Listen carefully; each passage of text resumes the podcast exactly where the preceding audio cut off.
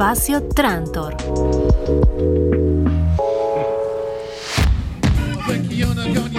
Y seguimos en Espacio Trantor y estamos por entrar a la entrevista del día. Eh, como les comentábamos la semana pasada, hubo dos textos que se publicaron durante la pandemia, eh, Sopa de Wuhan por un lado y La Fiebre por el otro, que fueron publicados por ASPO, eh, lo habíamos recomendado para la lectura, son recopilaciones de textos de distintos autores y estamos en línea con su editor, Pablo Amadeo. Pablo, buenas, buenos días, ¿cómo andás? ¿Qué tal? Buenos días. bueno, muchas gracias por atendernos primero este, y queríamos consultarte sobre cómo surgió esta iniciativa de compilar estos textos ¿no? sobre el tema de la cuarentena y de la pandemia en particular. Bueno, mira, te cuento, cada uno de los de los libros no solamente eh, es una trilogía en realidad, la que, la que se fue publicando a través de ASPO. Bueno, el primero, como bien dijiste recién, fue Sopa de Wuhan, el segundo La Fiebre y el tercero, que lo publicamos entre el mes de fines de junio y principios de julio, fue Postnormales. Actualmente trabajamos en otros proyectos para publicar a través del sello, pero esos fueron los que compusieron la trilogía de textos vinculados con, o sea, textos que aparecen y, dialogan en el cruce entre COVID-19 y pensamiento contemporáneo. Pero más allá de que los ejes que cruza el libro pueden ser, puede ser el mismo, tienen como génesis muy diferentes. Eh, cada uno de ellos, ¿no? El primero, Sopa de Wuhan, es un libro que, en realidad, cuando escribí la nota editorial, eh, pensábamos un poco en el concepto de captura de pantalla, eh, atendiendo que son textos que fueron recopilados, eh, pero que ya venían circulando por diferentes redes sociales, eh, WhatsApp, correos electrónicos. Respecto a esto, perdón que te interrumpa, leí en una entrevista que vos decías que te había surgido la inquietud de armar como una línea de tiempo de la progresión de estos textos que se fueron publicando. Este, me imagino que primero nace de tu inquietud personal, pero además de estos autores que vos ya venías leyendo. Claro, Sopa de Wuhan en realidad es un itinerario de lectura personal. Eh, creo que como muchos, muchas de nosotras estábamos eh, sobre el principio del confinamiento, por lo menos en Argentina, esté ahí eh, a fines del mes de marzo tratando de pensar eh, la realidad, la nueva realidad, entre, las cosas que hacíamos era tratar de leer lo que se estaba produciendo en relación al tema, General, generalmente producido en otros países que ya venían este, con, procesos de aislamiento, ¿no? Por eso Sopa de Wuhan reúne autores y autoras que son Slavoj Zizek, este, o, que es esloveno, o que yo, Judy Butler, que es este, norteamericana, y también, no sé, estaba eh, Gabriel Marcus, que es alemán, digamos, todo gente que estaba produciendo en, otros lugares del mundo, que ya venía viendo, ya venía transitando este, parte del aislamiento social obligatorio. Bueno, este, Agamben, digamos, ¿no? Que, que, es uno de los, de los pensadores que sale este, más rápidamente al cruce con respecto a las nuevas políticas de la, de la normalidad, de la nueva normalidad. Entonces, venía como muchos, como muchas, yo venía leyendo ese conjunto de textos y por una cuestión de formación profesional necesitaba organizarlos para, para poder pensar, además porque había muchos de los textos discuten entre sí, digamos, ¿no? Sí, y aparte... El texto de Won Chung Ham, que es el norcoreano, discute con el texto de es la Boxisec y a su vez la Boxisec discute con algunas percepciones de Agamben, entonces era importante, ah, digamos, cualquier trabajo editorial en, un contexto en el de sobreproducción necesita, digamos, se centra, por lo menos esto pienso, ¿no? Eh, sobre mi oficio, un poco en, en realizar los recortes y en dar a ver, de alguna manera, determinados contenidos. Entonces la propuesta que tenía yo como para poder ofrecer este conjunto, este itinerario personal, es organizarlo de una manera cronológica, por orden de aparición, ¿no? Que bueno, que es distinto a los libros siguientes. Sí, también un, contexto, eh, perdón, un concepto que se ha manejado mucho en este tiempo es el de infodemia, y es eso, sentir que no, nos llueve tanta información, nos vemos atacados, podría decirse, con tanta información, que hay que despejar, hay que ir clarificando, ordenar, mantener una línea de lectura, sobre todo para poder pensar dentro de tanta incertidumbre. Y en este sentido me parece importante lo que vos decías de esta eh, claridad o cualidad profesional que vos tenés de, ordenar y que haya sido este, tan popular con tanta gente eh, que se viralizó muy rápido y no en un contexto, digamos, de conocidos o amigos, sino que se expandió y se viralizó también el texto, digamos. Mm. Sí, mira, en realidad eso debo decir que a mí me toma por sorpresa porque eh, yo organizo ese material y lo comparto principalmente, es, es un libro que se arma literalmente en 24 horas. yo lo empiezo a armar un sábado a la tarde, yo estaba confinado en ese momento con mi hijo, eh, y bueno, de a ratos mientras jugábamos y yo trabajaba y él miraba algunas cosas en internet y yo otras tantas, fui leyendo los textos, hice la selección, armé el material y lo publiqué en 24 horas y lo compartí en principio en grupos de WhatsApp de, conocidos, amigos, amigas, militancia, pero lo compartí en términos, miren, junté, armé este material este, para sistematizar un poco los debates que están dando vueltas y, bueno, lo hice circular, digamos, ¿no? Eso fue a las 6 de la tarde, a las 12 de la noche estaba hablando con una chica argentina, no, miento, una chica francesa que estaba en una misión humanitaria en África, de la ONU, una cosa muy loca, que era eh, totalmente improbable. Yo creo que de todos modos eso es el efecto, que también lo he dicho en otras, en otras oportunidades hablando sobre el tema, que tiene que ver con, con el público cautivo en términos este, literales nuevamente, ¿no? Porque ya pasaba que, que, en, el volumen de la información también estábamos todos sujetos a lo que estaba circulando por redes sociales. Entonces, algo que opera como síntesis que circula a través de medios digitales, que es de descarga gratuita y que aporta, digamos, un punto de reflexión sobre algo que es común a todos. Nosotros no tenemos escapatoria, no es que podemos, pues estamos cautivos este, eh, y en ese sentido, bueno, nuestros consumos se veían afectados por esa situación. Entonces creo que, que Sopa eh, en algún punto, eh, también por su emergencia y su urgencia, digamos, impacta de esa manera. Digo, después se, fueron, hay un, investigador de la Universidad Nacional de Quilmes, un amigo que es Daniel Badenes, que se especializa en, edición y bueno, en el campo de la comunicación también, y Daniel hizo hace poquito, ahora dos meses, publicó un artículo en un sitio de la Universidad Nacional de Quilmes donde relevó la cantidad de libros que salieron este, en modo de compilaciones, polifónicos, transdisciplinarios, digamos, un poco como son los libros de Aspo, después del Sopa de Wuhan, y que fueron como herramientas para discutir un poco el contexto social, político, económico, cultural, digamos.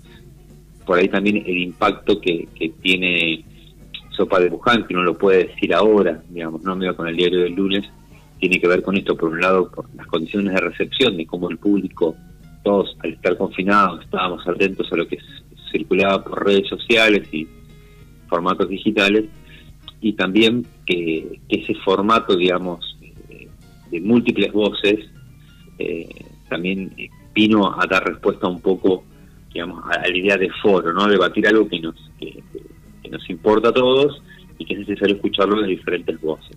Yo creo que Sopa cumple con eso. Creo que otros libros que hubieran salido del mismo momento con la misma con la misma propuesta también hubieran tenido impacto, ¿no? A eso, eso digo, no es por quitarle mérito a la producción, pero creo que, que hay algo de, la oportunidad del momento que le hace fuerte a la cosa. No, pero respecto de ambos, de ambos libros, lo que también hay que, para mí, reflexionar es que su publicación gratuita contrasta también con los medios y el sistema de suscripción en el que la información, ya sabemos desde hace mucho tiempo, es un bien y es un bien preciado, que tiene un valor de mercado, digamos, pero bueno, el público está ansioso de consumir información y de informarse con un recorte particular.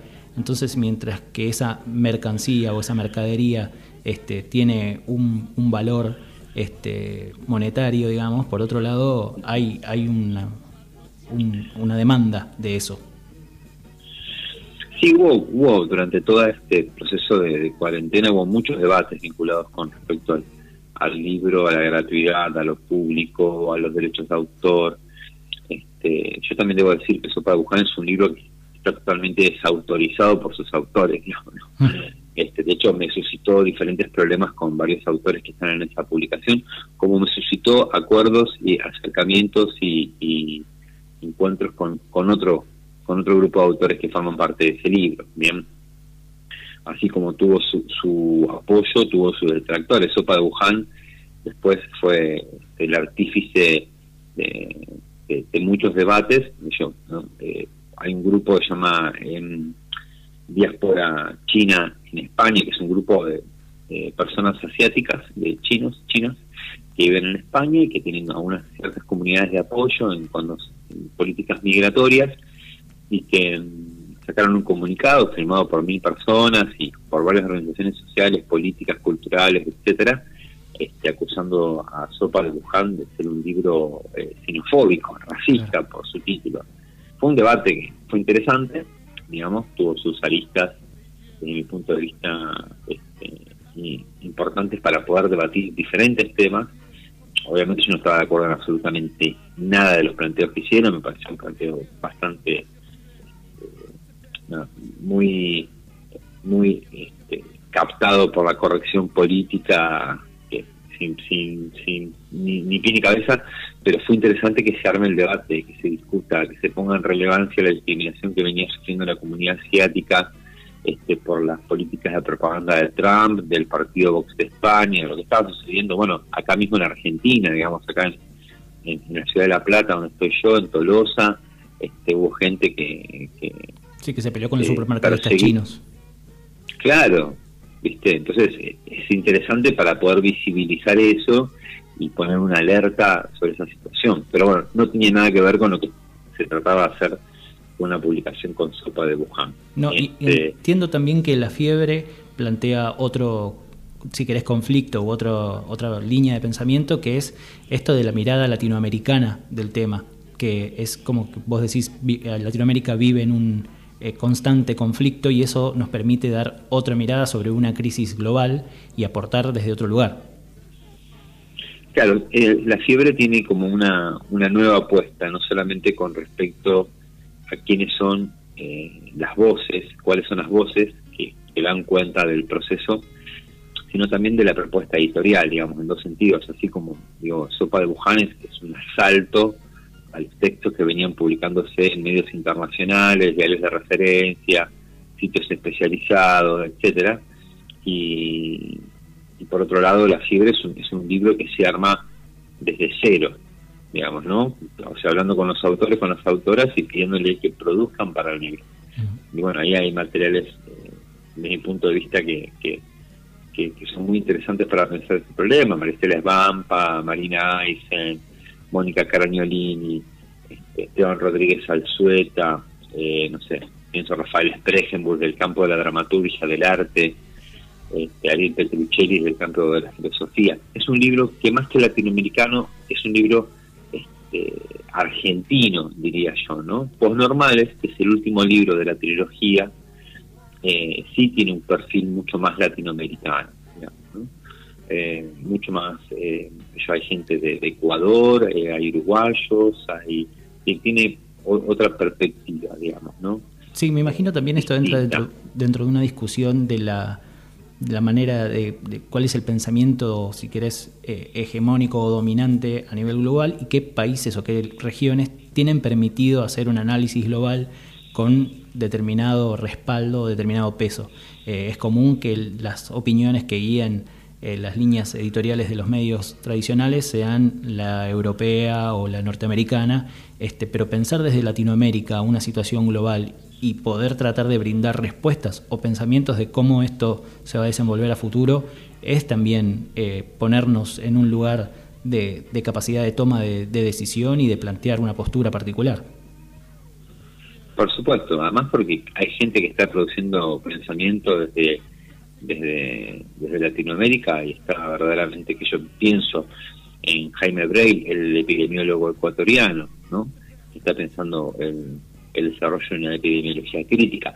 No es el único, pero es un tipo que lo viene planteando hace por lo menos 40 años, ¿no? Y que hoy muchos sectores del campo de la salud y de la ciencia están abordando su pensamiento porque, eh, a diferencia de, del pensamiento hegemónico, como bien decís vos, él viene planteando un, una forma de pensar la tecnología centralmente desde el campo de lo social. Eh, y es el tipo de, pensamiento que está dando las mejores respuestas ante la crisis sanitaria, ¿no? Este, quizás es, un pensamiento que estuvo atravesando un poco más las políticas de gobierno en algunos países latinoamericanos, ¿bien?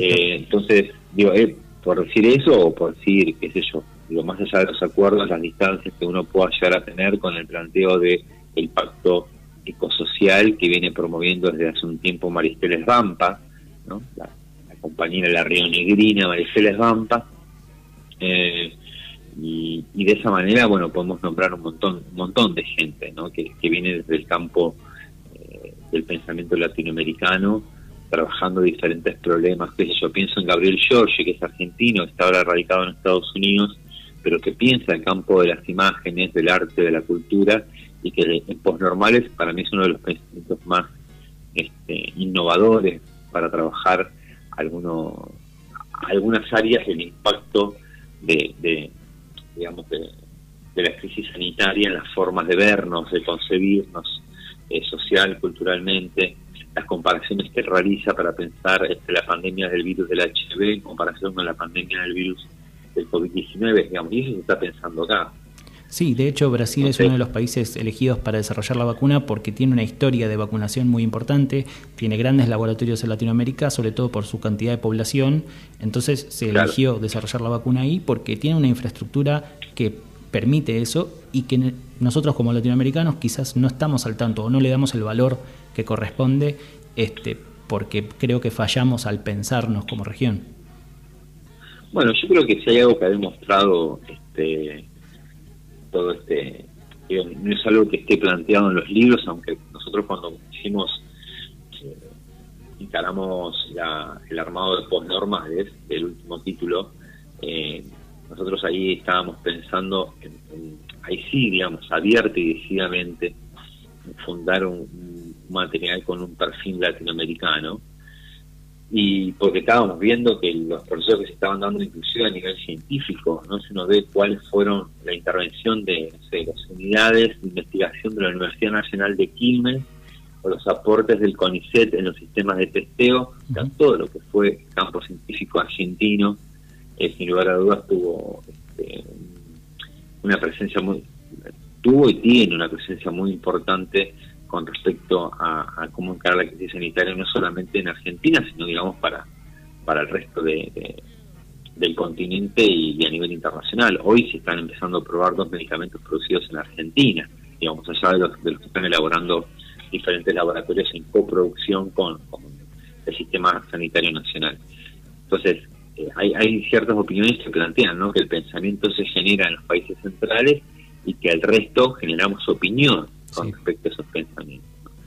Este, y me parece que, hay algo de eso que, el confinamiento, la crisis sanitaria en algún punto ha puesto, eh, por lo menos signos de pregunta, eh, bueno, cuáles son las políticas que articularon los países centrales y cuáles fueron las que articularon ciertos países periféricos con respecto al orden mundial y cuánto de eso, digamos, tuvo un, efecto concreto en, lo que es fundamental en este contexto, que es preservar la vida. No, uno de los elementos que nosotros planteamos para el armado del libro Postnormales, nos interesaba discutir con los intelectuales a quienes invitábamos, a los activistas a quienes invitamos, tenía que ver con la articulación, o sea, además de pensar pensamiento con eh, pensamiento crítico contemporáneo y COVID-19, poníamos un tercer eje digamos, en, ese cruce que tiene que ver con el desarrollo de políticas públicas, ¿no? Bueno, para la idea de pensar una posnormalidad, una pospandemia, un post-COVID o como fuere, digamos, eh, la apertura de otro modelo de normalidad, otro sistema de normalidad, para nosotros el rol del Estado en relación a lo que había sido todo el debate, sobre todo en mayo, junio, julio de este año, que tenía que ver con la atención, bueno, economía-salud, ¿no? Y cómo habían reaccionado países como Inglaterra, Estados Unidos y Brasil, y cómo habían reaccionado otros países como China o Norcorea o no sé Argentina y etcétera no en ese debate como y bueno entonces ahí uno podía ver con, o, Venezuela y Cuba digamos no que fueron de los países este, centroamericanos y latinoamericanos los que mejor respuesta tuvieron la mejor respuesta sanitaria este, en relación a conservar la vida. Entonces eh, ahí aparecía también digamos la importancia de, relevar de otra manera a como estamos acostumbrados, inclusive en nuestra formación académica, intelectual o como fuere, este, los centros de producción de pensamiento. Y yo creo que en ese sentido eh, había mucho para, para, para aportar desde estas latitudes. Sí, importante tener un espacio donde todas esas opiniones confluyan y que tenga la capacidad de viralización o de réplica que tuvieron estos textos. Así que por ese lado, eh, la verdad, es, es llamativo y es, es importante destacarlo. Este, Pablo, te agradecemos muchísimo por, por, la entrevista, por tu tiempo, muy interesante. Seguramente eh, seguiremos hablando con esta tercer, tercera edición que, que, comentaste que se va a publicar. Este, ¿Tienes fecha para, para la publicación ya? Mira, Post Normales fue publicado y ahora estamos trabajando con un libro, ya de paso pasó el, el, chivo, es un acuerdo que hicimos recientemente con La Real, que es una red este, que trabaja sobre artes escénicas, que trabajó, hizo un, coloquio recientemente sobre artes escénicas y COVID. Y como estamos interesados en ASPO, somos dos personas trabajando centralmente, llevando adelante el proceso editorial. Laura Conde, que ya es que está es graduada de la carrera de letras, es investigadora del CONICET y, es además este, directora de arte, eh, de, directora de teatro, y yo que vengo del campo de la comunicación tenemos particular interés por eh, reconducir o ir conduciendo la experiencia de ASPO a relevar ciertos temas vinculados con el campo de la cultura. Entonces nos cruzamos con las compañeras, con Lola Probaño este, y Lorena Bercero, que trabajan en el, en proyecto de la Real, y estuvieron construyendo este coloquio sobre cultura, sobre artes escénicas y COVID, así que estamos trabajando en la pronta publicación de ese libro. Y en otro también vinculado a la edición en, contextos de confinamiento, entonces nuestra línea va a ir eh, por esos rumbos ahora y esperamos antes del fin de año tener este, este cuarto título de ASPO. Perfecto. Sí, es un tema, nosotros acabamos de compartir una entrevista que tuvimos con el director del Museo Terry en Jujuy, eh, y el tema COVID es un tema que golpea la cultura de una manera este, muy, muy cruda, así que todo lo que se pueda recomponer post-COVID o todos los esfuerzos que se hagan para apoyar el sector son, son muy importantes. Eh, bueno, Pablo, sí. decime. No, no, no, sí que te decía que claro que sí, que estoy de acuerdo con lo que decías. Bueno, de nuevo te agradezco muchísimo por el tiempo, por la entrevista. Seguiremos al habla. Eh, hablamos con Pablo Amadeo de Editorial Aspo de las publicaciones que se hicieron en cuarentena de Sopa de Wuhan, La Fiebre y las próximas publicaciones también que ya están en la tercera edición y este tema eh, hecho con Real, ¿cómo me dijiste el título? Eh, ¿Cómo? De esta última trabajo que están haciendo. No tenemos todavía. Tenemos, los tres son Aspo, de Aspo son eh, Sopa de Wuhan, La Fiebre y Postnormales. Y esta cuarta edición todavía no tenemos título, estamos en ah. tratativa. Perfecto, bueno, muchísimas gracias de nuevo este y quedamos al hablar. Bueno, muchas gracias a ustedes por, por entrevistarme, por, por interesarse por el tema y por abrir este espacio de, de intercambio y comunicación.